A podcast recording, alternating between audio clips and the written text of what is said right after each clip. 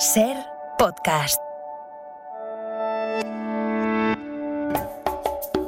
Los sentidos al servicio del cerebro y el corazón. En la ventana. Verano en Alaska. Con Rafael Santandreu.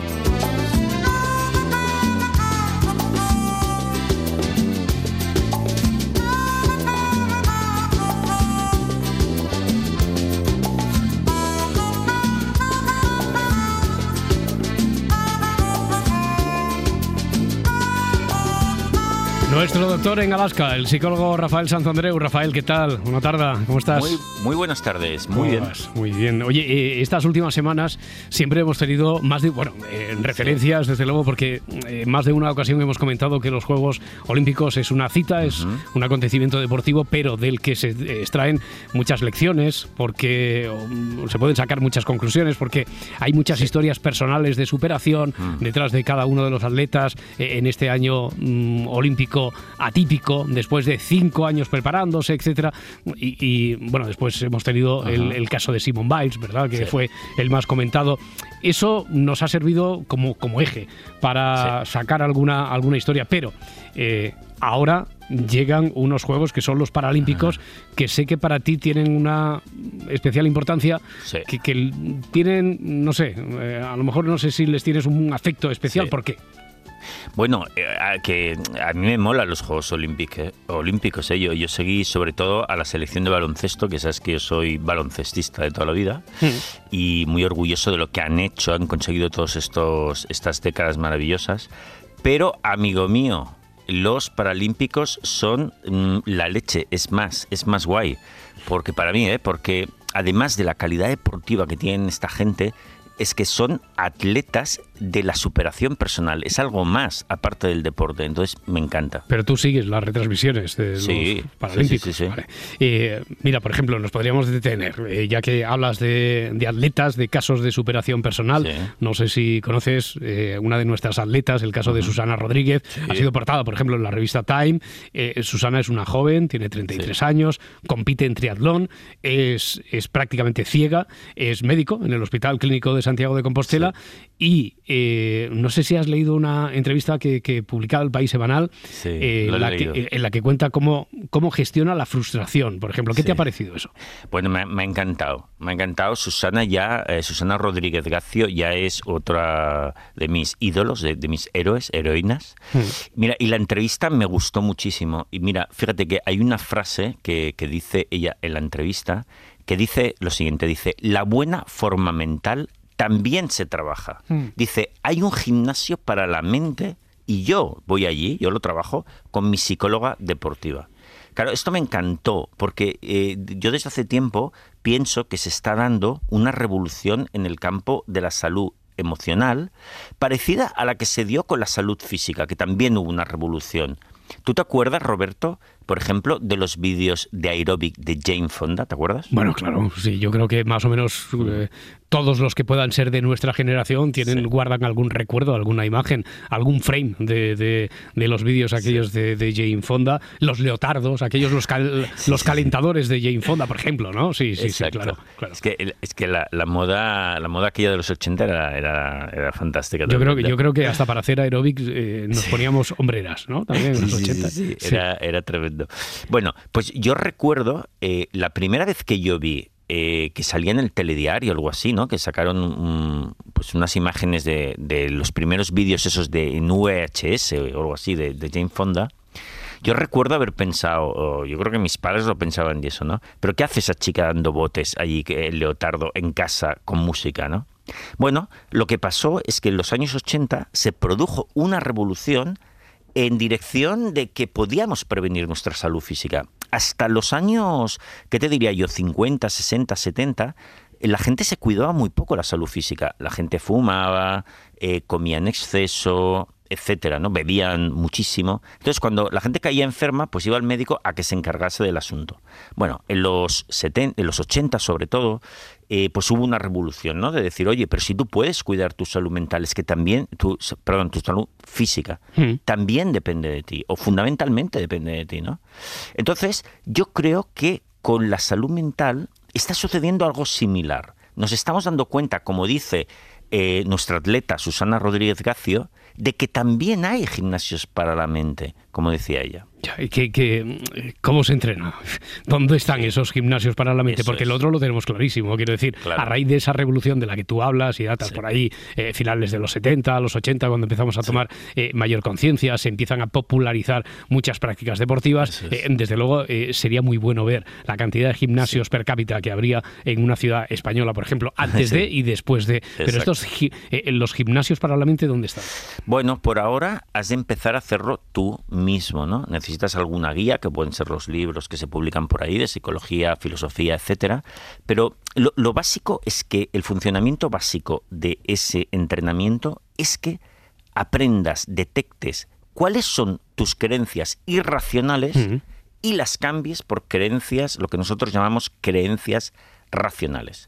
En psicología cognitiva, lo que yo practico, eh, llamamos creencias irracionales a aquellos principios de nuestra filosofía que tú tienes, todos tenemos, que nos perjudican, que nos hacen débiles, que propician que nos estresemos, que nos hagamos vulnerables a lo que nos sucede, ¿no? En cambio, las creencias racionales es lo correspondiente que, que al revés, que nos hace más fuertes y proclives a la felicidad. Por lo tanto, has de cambiar las creencias irracionales, transformarlas por creencias racionales. Bien, todo eso sobre el papel, pues yo creo que, se entiende, pero eh, un ejemplo, ya sabemos lo que es una creencia irracional, eh, lo que es una racional, pero ¿cómo podemos cambiar eh, una por otra? Un, ejemplo, Rafael. Mira, por ejemplo, una de las más típicas y más globales que tenemos de creencias irracionales es decirnos, necesito absolutamente hacerlo todo bien o muy bien. O de lo contrario, soy un fracaso, soy un gusano de la peor especie. O sea, nos decimos cosas así de bestias, ¿no?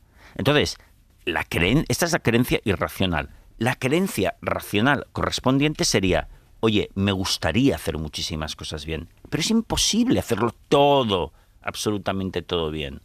Fíjate que la mayor parte de la gente está satisfecha ya con una porción de aciertos. Por lo tanto, no pasa nada. Yo voy a aprender a disfrutar de mi trabajo, de mis cosas, pero sin desear locamente hacerlo todo bien. Me voy a permitir fallar y aprender.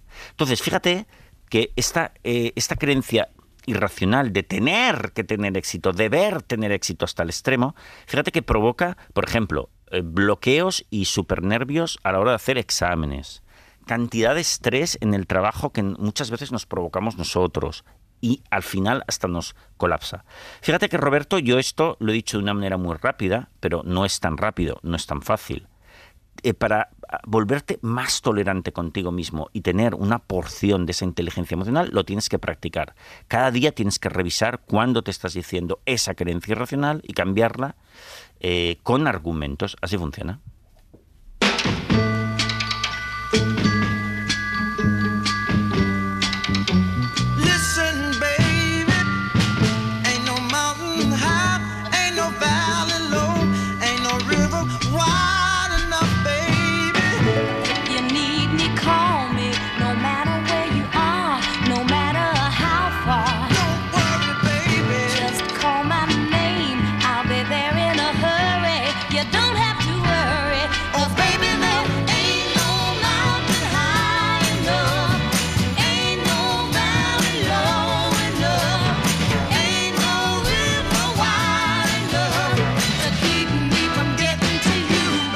Estamos con nuestro doctor en Alaska, como es habitual aquí en los veranos de, la ventana, con Rafael Santandreu. Eh, Rafael, ¿has visto? Eh, eh, me parece que fue ayer cuando publicaba El País el reportaje sobre las guardianas octogenarias del Parque de la Virgen Blanca. sí, dos hermanas, Dionisia y María, pongo al corriente a los oyentes que no, no conozcan la historia. Llevan 30 años luchando por un parque de, la capital, un parque de Madrid, y a sus 80 años recuerdan cómo impidieron la tala del bosque ya allá por 1989, por ejemplo, y siguen haciéndolo, ¿eh? quiero decir que hoy siguen patrullando, eh, eh, están patrullando ese enclave todos los días. ¿Conoces la historia, Rafael? Sí, lo te, leí. Te ha atrapado, imagino, ¿no? ¿Por qué? ¿Por qué?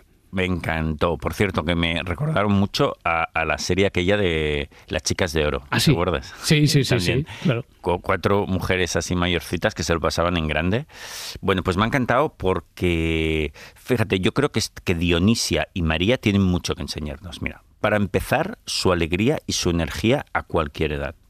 Fíjate que tienen más de 80 años, viven juntas. Por ahí en, el, en la entrevista explicaban que, que son inseparables, que incluso duermen en la misma habitación. Eh, son hermanas, ¿eh? eh María y, Dionisia. Y, la, todo el mundo las describe como súper felices, súper amables. Ellas dicen en la entrevista que es que se lo pasan teta leyendo, cosiendo, escuchando noticias de la radio, espero que escuchen, nos escuchen por aquí, eh, etcétera, ¿no? Y sobre todo, siguen luchando por el parque. Fíjate, ¿eh? con ochenta y tantos, ¿no? O sea, son las máximas defensoras del parque. Y entonces piden, llaman por teléfono al ayuntamiento para que lo cuiden, lo rieguen, lo rieguen, le devuelvan su esplendor, se quejan de que ha perdido parte de su de, ese, de, ese, de ese verdor, ¿no? Entonces me encanta. Hmm. Eh, la principal conclusión, enseñanza que podrías sacar tú, tiene que ver con eh, cómo podemos vivir plenamente a cualquier edad, a su edad, por ejemplo. ¿Tiene que ver con eso o con qué? Claro, sí, sí, sí, hmm. porque este es un tema central, porque cantidad de gente se agobia o nos agobiamos cumpliendo años, ¿no? Y ya haciéndonos mayores incluso, ¿no? Y, esto está todo en nuestra cabeza. Si se lo preguntamos a, María y, y Dionisia, lo tienen súper claro. Y tanta gente mayor que es feliz. Por lo tanto, eso nos demuestra que está en nuestra cabeza, porque hay gente que es súper feliz siendo mayor y muy mayor. Es muy importante, la felicidad de verdad no depende de la edad, sino de pensar correctamente. Tú, tú, el mejor etapa de nuestra vida empieza, yo esto lo he experimentado, a partir de que empiezas a no quejarte y a ver oportunidades a tu alrededor. Porque la vida siempre ofrece oportunidades. Cuidado, a no ser que te digas lo contrario y te convenzas de ello. Dios mío, soy mayor, ya, ya no puedo hacer grandes cosas, porque si te dices eso, al final te lo creerás. Oye, ¿es posible? A mí me suena una historia, eh, en uno de tus libros cuentas una anécdota de una paciente, es que, eh, no sé, eh, se quejaba de hacerse mayor, ¿con cuánto era? ¿24, 26 ah, años? Bueno, esta, esta historia, auténticamente, todas son reales las que yo explico, pero es que la, la realidad supera la ficción. Pero eran 26 años, una chica, era una chica y, y pensaba que era mayor ya. Exactamente. Mm. O sea, la tía estaba súper agobiada.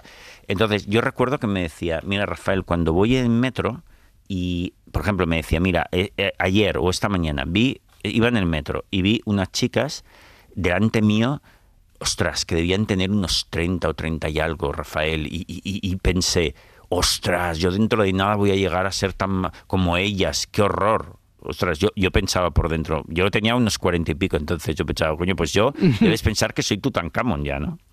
Bueno, increíble. Esta tipa, esta chica tenía tal diálogo disfuncional, tal, tal sistema de creencias tan disfuncional, que se había convencido a sí misma de que cumplir años era sinónimo de decrepitud, de infelicidad. Pero además se iba avanzando un poquito, ¿no? Se anticipaba, se anticipaba demasiado a la realidad que estaba por llegarle. Claro, porque todos son tus creencias. Puedes, puedes inventarte toda la realidad que tú quieras, disfuncional y nefasta, pero cuidado, que si haces lo mismo a los 50, a los 60, a los 70, estás haciendo lo mismo. No tienes por qué hacerlo. Entonces, fíjate que con esta chica trabajamos un montón y, por ejemplo, tocamos el criterio de oro de Stephen Hawking, que yo aprendí del científico en silla de ruedas, para saber si una cosa es un poco mala, muy mala o nada mala. Y esta es hacerte la siguiente pregunta. Siempre que te suceda algo en la vida, Roberto, te puedes preguntar lo siguiente. ¿En qué medida eso que me sucede me impide hacer cosas valiosas? Por mí y por los demás. Por ejemplo, Stephen Hawking se decía, vale, yo estoy que no me puedo mover porque tenía ELA, y él te decía, ah, pero puedo hacer muchas cosas. Puedo convertirme en un gran profesor, puedo estudiar física, puedo hacer grandes amigos, puedo tener familia, puedo viajar por el mundo, etcétera, etcétera. Y lo hizo. Y fue muy feliz. Entonces, fíjate, ¿pero qué me estás contando? A cualquier edad se pueden hacer cosas maravillosas. Mm. Eh, ya sabes que yo siempre te digo en esto que, me suena en algo y tú me lo rebates, tal, eh, que, esto me suena bastante a lo de la resignación cristiana. Eh, no, no resignación. Es incluso es un pensamiento, yo te diría, eh, ecológico. No, por eso, por, eso, digo que a lo mejor es que yo lo interpreto mal, ¿eh? pero me suena a resignación y voy a ver lo positivo, porque como esto no tiene remedio y tal, no, tiene que ver con eso, no, no, estás Al revés, tiene que ver más con un pensamiento ecologista. Porque cuando te vuelves mega ecologista, y yo creo que eso es muy importante para la salud mental, eh, ves que todo lo natural es guay, es bueno, es genial. Nosotros no entendemos un montón de cosas de la naturaleza, pero no entendemos casi nada, porque nuestra inteligencia es muy pequeña, pero sabemos que, la naturaleza es armónica y maravillosa. Entonces, eh, es verdad que cuando te haces mayor pierdes muchas cosas, pero te aseguro que ganas muchas otras. ¿No las, las vas a aprovechar o vas a estar lamentándote como esa chica, como mi, ex paciente eh, a sus 26 años? Ni de coña. Vamos a ser como Dionisia y María, unas cracks.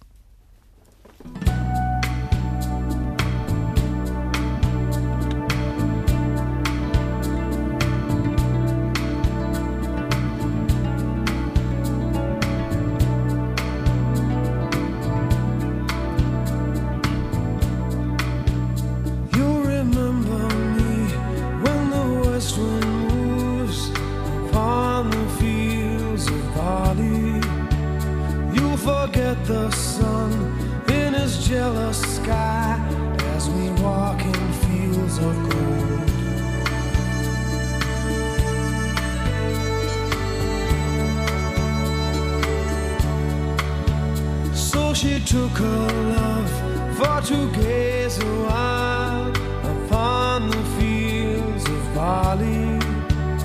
In his arms she fell as her hair came.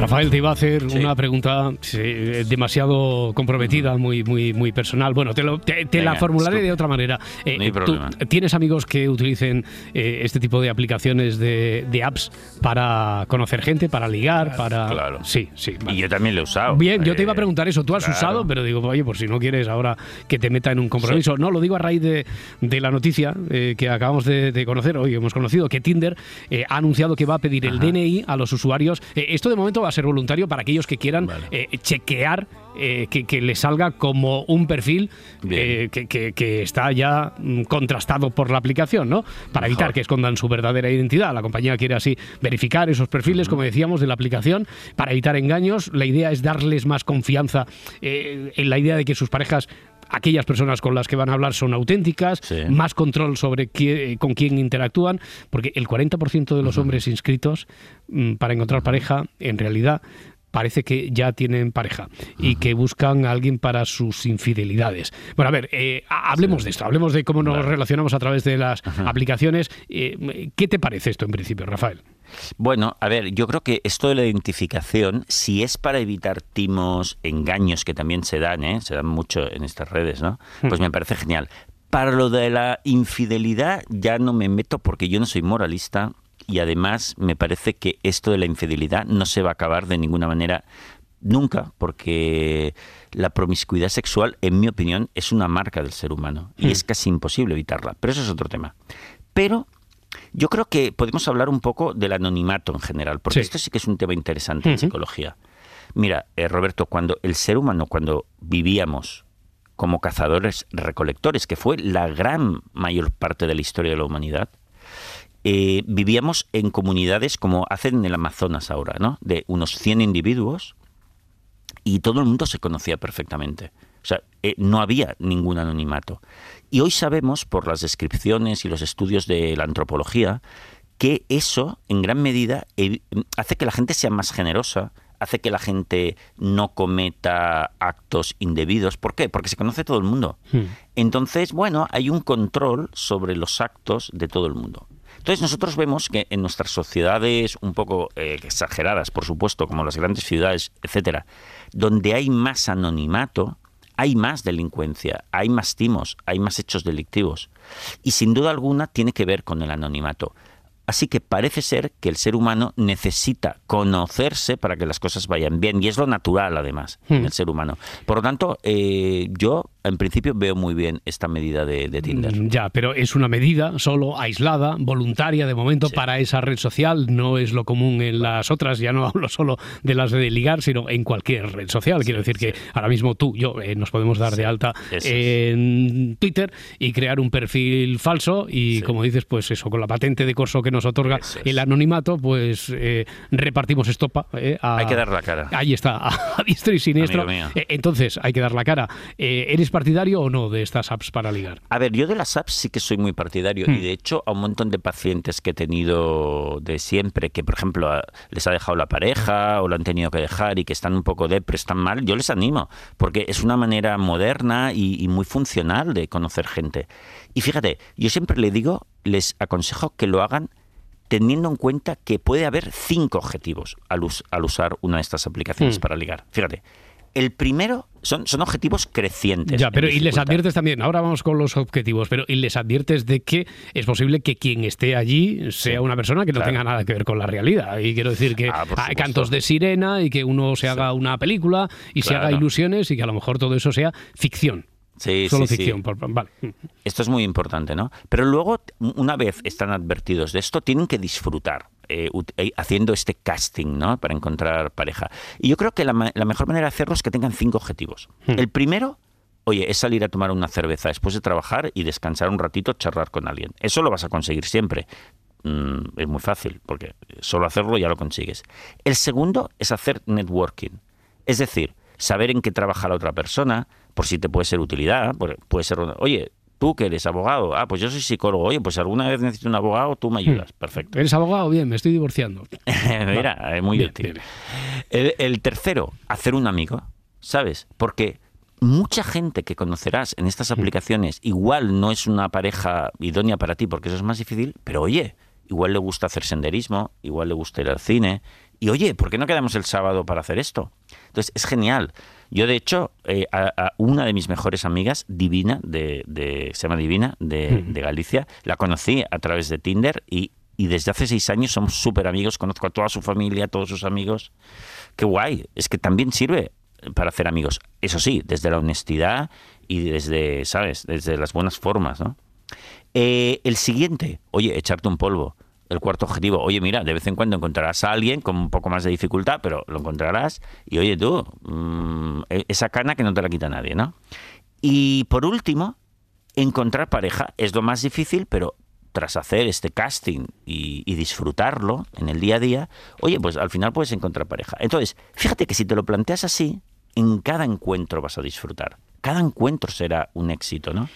Y fíjate que al final yo creo que eh, es una, son grandes aplicaciones y que sirven para un montón de cosas eh, beneficiosas. Eso sí, como hemos dicho, dando la cara, ¿eh? Sí, eso. eh, he visto que ha sido en progresión desde Sí. hacer un amigo, bueno, no, ni eso, eh, salir a tomar una cerveza hasta encontrar pareja Sí. eh, con estableciendo ya lazos, eh, no sé si de, por- de por vida, pero al menos con más eh, pretensión de que quede una amistad Roberto, solo porque te explico. ¿no? Sí.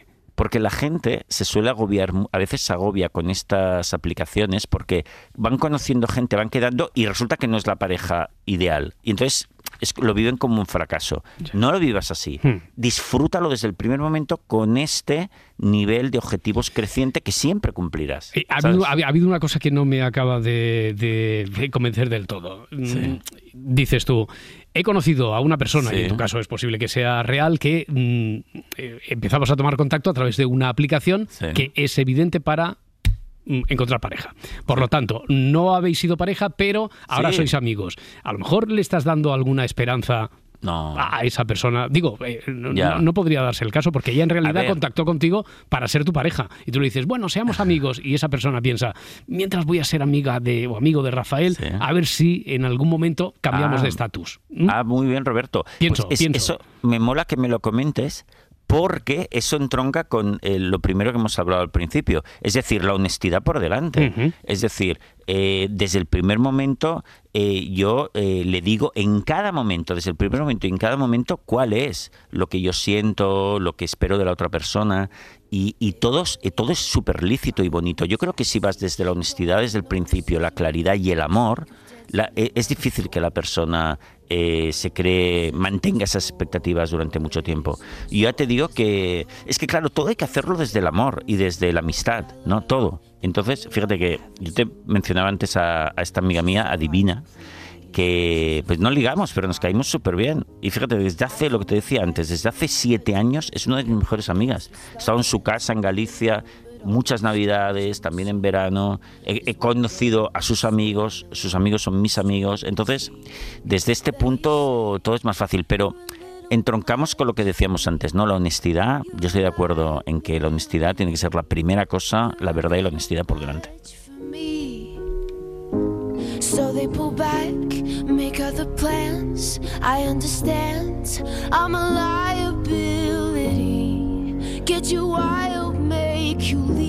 Doctor en Alaska, Rafael Santandreu. Un abrazo. Igualmente, amigo. Hasta la próxima, amigo. Adiós. Suscríbete a La Ventana. Todos los episodios y contenidos adicionales en la app de Cadena Ser y en nuestros canales de Apple Podcast, Spotify, iBox, Google Podcast y YouTube. Escúchanos en directo en la Ser de lunes a viernes a las 4 de la tarde. Cadena Ser. La radio.